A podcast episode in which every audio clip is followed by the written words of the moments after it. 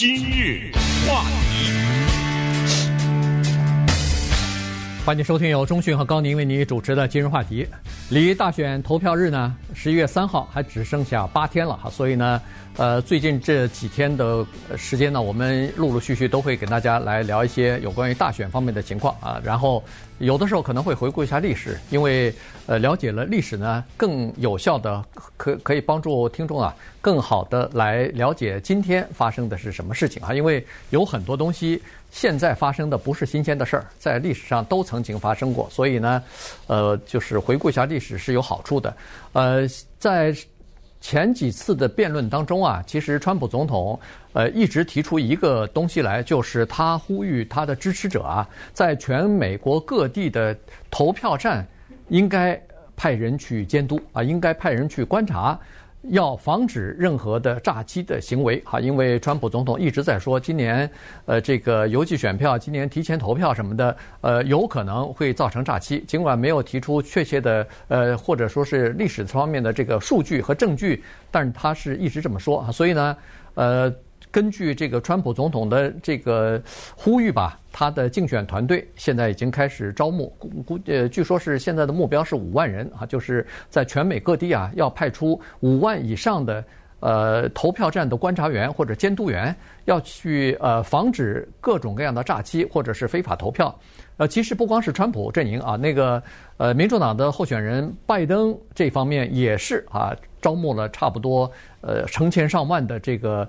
呃，观察选票的这些，就是到投票站去观察投票的这些人，所以今天我们就来聊聊这个事情，就是什么叫做 poll watchers？嗯，对，poll watchers 叫做投票监督员现象，这个是美国政治和民主进程的一个重要的部分。我先问你，你投了吗？我投了，你是邮寄的吗？邮寄哦，我是礼拜六去人去的啊啊！我之所以人去，是因为之前咱们不是讲了一些法案嘛？对，我就点圈了黑圈了嘛。嗯，后来又做了新的一些研究，改变主意了，所以那票就废了嘛。呃，因为你帮当把这个涂黑了以后，你想改的话没有办法了。对，有人说我用涂写涂改液，你知道那是白的吗？白的。我这里正式的告诉大家，那是不行的。嗯，呃，那一那一项就废了，涂改液是不可以使用的。有人说什么 打个叉子什么之类，那个基本上都不行，都不行啊，所以没办法，我只好人去投了啊。呃，我还留意了一下有没有这种投票监督员，因为呃，我排了一个多小时队，然后看到确实有人在那儿拍录像，但是我搞不清楚这个人是谁。呃，拍录像的那，我也懒得去问他。然后也看到呢，在投票站，因为他放了好像有二十多个那个投票箱啊，所以队走得很快。也有一些人走来走去的，但是不知道他们是竞选的工作人员呢，还是监督员？工作人员吧。对，很可能是工作作人员，所以不是那么明显啊，监督员。但是呢，有一些地方，尤其是美国的中部啊，什么这些地方，他的那种投票监督员是非常清楚的。你看到的是什么？他坐在椅子椅子上，拿着个笔在那做记录，嗯，呃，拿着个夹子，夹子上面呢有纸，在在上写些什么东西，有的呢。他是观察投票的人，有的人他是观察选举的工作人员，他都要监督。这个里面可监督的东西很多，比如说，呃，他看你是不是，哎，怎么你昨天来过啊？举例来说，对不对？呃，类似于这这当然是黑非常明显的了。他看很多的东西，以及就是你在投票的过程中有没有遵守人家的规矩。在投票过程中很多的规矩的，比如说你进去以后，你先到哪儿报到。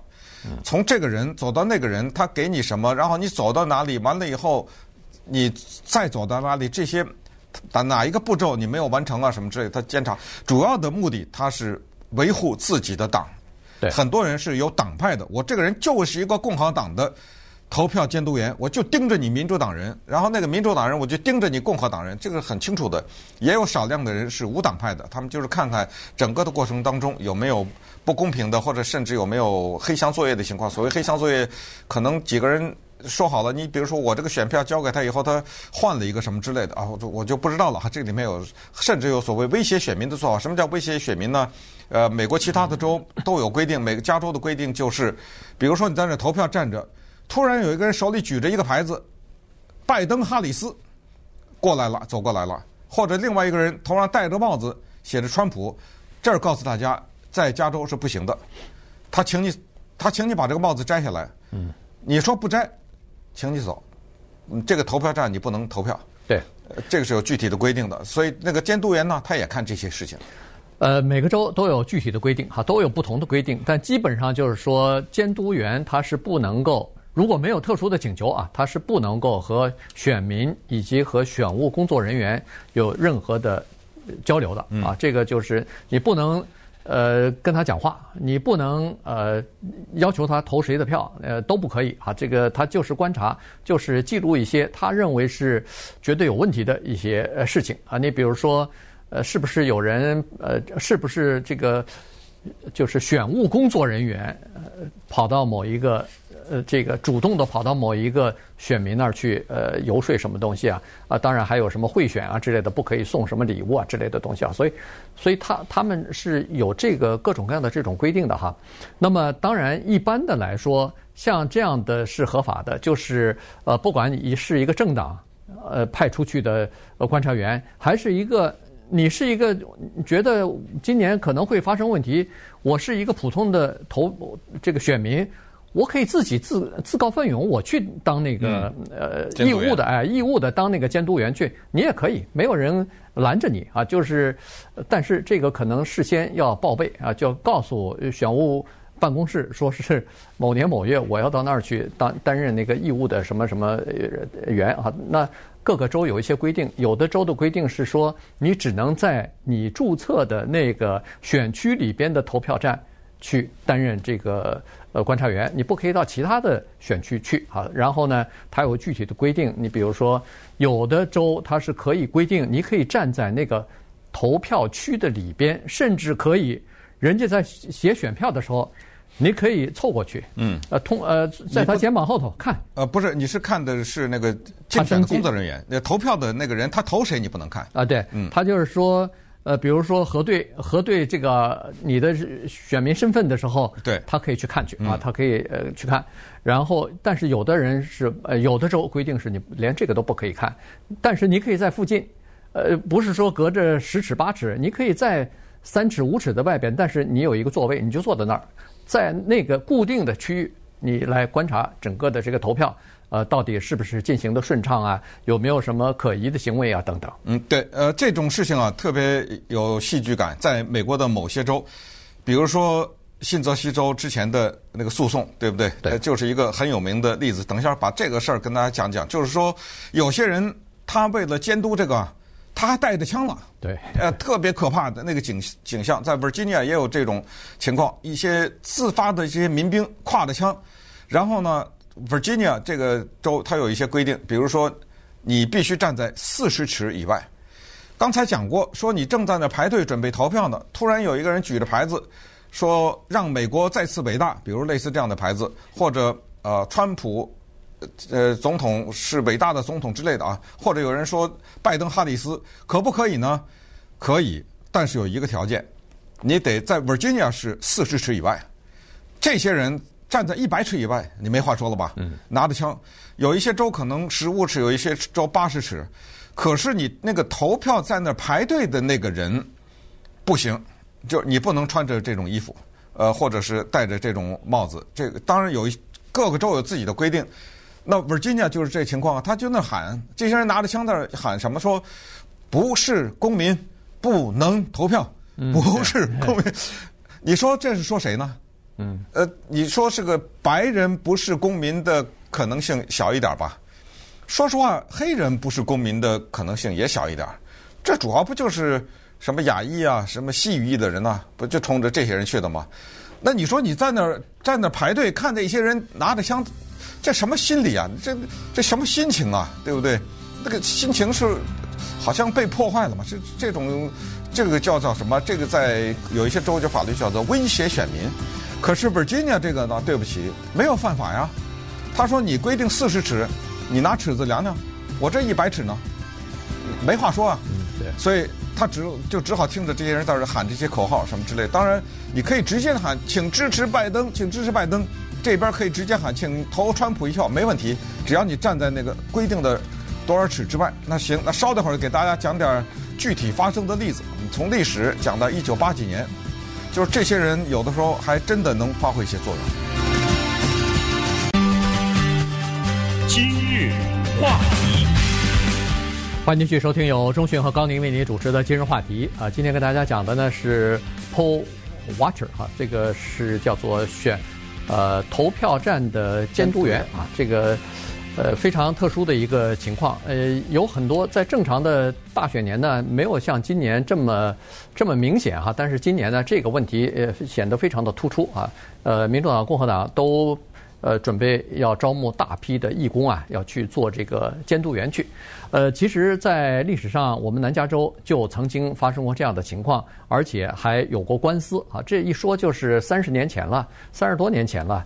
一九八八年的十一月八号，那是一个大选日，在这个城县啊，我们南加州的城县，呃，有一个城市叫做 Santa Ana，这个地方呢，有大概二十来个呃这个投票站，刚开始刚开门。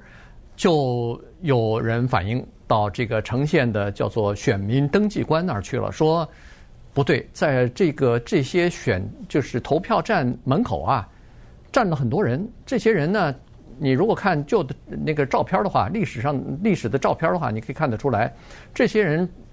这个恨不得是全副武装啊！你从照片上看呢，你你仔你粗粗一看，好像像警察似的，穿着这个深蓝色的制服，然后带着那个呃标记啊什么的，然后恨不得是荷枪实弹的啊，就就站在门口，然后他们呢手里拿着呃英语和西语两个语言写的标志牌，上头就写的这个不是公民不能投票，嗯啊，就写的这个。就这么几个字，然后就在这个门口就这么走，然后盯着一些西语的选民在看。我们都知道，在 Santa Ana 这个地方是西语人士非常多的、居民非常多的一个区域，所以实际上他指的面对的就是这些人呐。对，那当然，当时呢是一个共和党人对一个民主党人，最后的选举结果是这个共和党人呢他获胜了，但是他的获胜呢引发了一个诉讼，就是说。当时的这些人的做法，带着枪啊去威胁选民啊，这个做法呢是对选民造成了直接的伤害，所以后来赔钱了，呃，赔了五十万吧。五个人呃，呃，一共五十万。就这五个人就诉诉讼了，就是说我们去投票的时候受到这些人的骚扰，所以赔了一大笔钱。同时呢，又相应的立了一个法，这个法后来一直到了最高法院呢。敲锤子定音，这个就是说，这个法律的全名大概就是叫做《选举人呃投票日不得威胁投票人》吧，大概就是这种法律。然后每十年延一下啊，每十年这么延。当然到二零一八年这个法过期了，嗯，没有再延啊。再给大家顺便就讲讲加州的情况。加州大家都认为说，哎呀，这个绝对是什么？蓝州啊，共和党的大州啊，呃，民主党的大州啊，共和党永远不可以翻身呐、啊。如果在共和党在加州翻身的话，那美国就变天了，民主党就没有什么机会了。其实，你看这个历史的情况，还真的不是这样的。嗯，我们这儿出过著名的好几个著名的共和党的州长，最后一个就阿诺呀，对对不对？之前的 Pete Wilson 一八七法案，嗯，在之前的 Ronald Reagan，一九八四年，Reagan 总统竞选连任的时候。他是我们加州的州长嘛？他是共和党人，有多少西语裔的人支持他呢？你都不敢相信啊，百分之四十五，对，这都快到一半了，对不对？结果再一晃，到了二零一二年，奥巴马竞选连任，那个时候跟 Mitt Romney 罗姆尼竞选，罗姆尼是共和党人。再一看那个时候的统计，哦，原来只有百分之二十二的西语裔的人支持罗姆尼，这个下得很大呀。对，一半了，很大。少了。嗯、哦，再一追查呢，哦，原来是一九九四年的那个著名的“一八七法案”。一八七法案通过了以后，基基本上就是限制非法移民享受加州的公共的福利嘛，对不对？这个通过以后呢，就扭转了西域人对共和党人的印象。当然，后来这个被法律给驳回了啊。这个一八七法案呢，最后是违宪。呃，新泽西也是这个刚才讲的，New Jersey 也是一九八十年代的，嗯，对，很有意思。首先，一九八一年的时候，州长呢竞选在新泽西这个地方，一个共和党人对一个民主党人，当时非常激烈。共和党人呢，当时首先就采取了一个做法，就是什么呢？他向选举办公室要登记选民的名单，他挑出那些民主党人呢，他就给这些人寄信，寄什么信呢？就是问你好，对不对？就是呃，某某女士、某某先生，你好，呃，他就一个目的，就是看你这个信收到没有。你知道美国邮局是这样的，当他送一封信送到你家里，假如你已经搬了，或者你不在这个地方，或者根本没有这个地方，他就退回来了嘛，就退给寄信的这个人。结果他们发了好几万封这信，为什么？他就看这民主党的登记选民里面有多少这样的信退回来。哎，你登记了选民，你现在又退回来，这不说明要不就是你搬家了，要不就是假的吗？对不对？嗯，就没这个人呢。他立刻跑到竞选办公室内除名，呃，把这些人的名字都，我不知道他们收回来多少这些废信，就是没有。但是这是他们做的第一步，第二步，他就在呃投票的那一天，一九八一年那个投票那一天，跑到那现场去，也是，比如说看到一个黑人，一个女的过来投票，立刻过来，哎，等会儿，你出示你的证件，我来对，我我我看你是不是这个人，呃，就让很多人在那一天觉得非常的不舒服。对。一九八一年，新泽西州这个他们出动的还不是警卫了，出动的不是一般的人了，这都是警察了，嗯、真正的警察，呃，下了班的下了班的警察，对，就是 off duty，就是下了班的警察，不是在执勤当中的警察。那下了班了，他想干什么干什么。对，所以呢，或者是退休的警察，反正他们就组成了一些 叫做纠察队一样的，就在各个投票站就开始呃。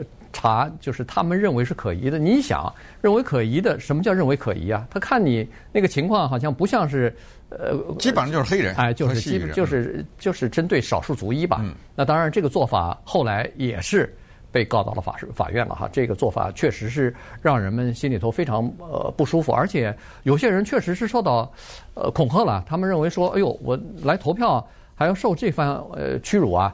呃，有的时候排了一两个小时队了。结果快到的时候被被问，呃，你拿拿些证件出来，有个证有的，比如说需要什么证件，你当时提供不出来，那麻烦了，没法投票了。你把你的这个投票资格，他把你的投票资格给取消了。所以呢，这个后来就造成一个恨不得是全国性的这个大型的诉讼。对，那么这个大型诉讼正好配合着加州的 Santa Ana 那一年也是发生类似这样的事情，所以呢，就有了最高法院后来裁决下来的这个法律。你知道当年。就对选民的威胁，甚至还有到这个程度。他看到一个亚裔，他就过来，哎，你会讲英语吗？嗯，假如这个人英语不好，你没有资格选举，这个等于是欺骗了。歧视，这歧视就是。这没有，我不讲英语，我也可以投票啊，嗯、对不对？这个没有关系。就他就告诉他，这个等于有点欺骗，就是说我们这国家规定，不讲英语的人没有资格投票，什么什么之类的，利用这种办法赶走一些人。那很多人呢，他们有的时候看到这个情况，假如看到一些人背着枪啊，或者是呃举着牌子晃来晃去的，据说有一些选民扭头就走了，他、嗯、就不想受到这些人的骚扰，所以这一切呢，后来就慢慢的法律化了。那么也顺便再给大家讲一下，就早先呢，美国的投票就再早一些的时候的十九世纪啊，那个时候投票呢，他那个时候因为比较初级，还。最早甚至连选票都还没有印，有过这种是喊的，在一个公共场所的，呃，张三好什么，或者是举手靠，然后有一个人在那登记，很容易造成这种选举的诈欺。后来呢，慢慢的就有了所谓澳大利亚投票法啊，这就是计票法，这个很有趣，就是。秘密的哈，投票。知道之前我们讲那个诺贝尔经济奖的时候，讲到什么呃荷兰的拍卖法，什么英国拍卖法，对不对？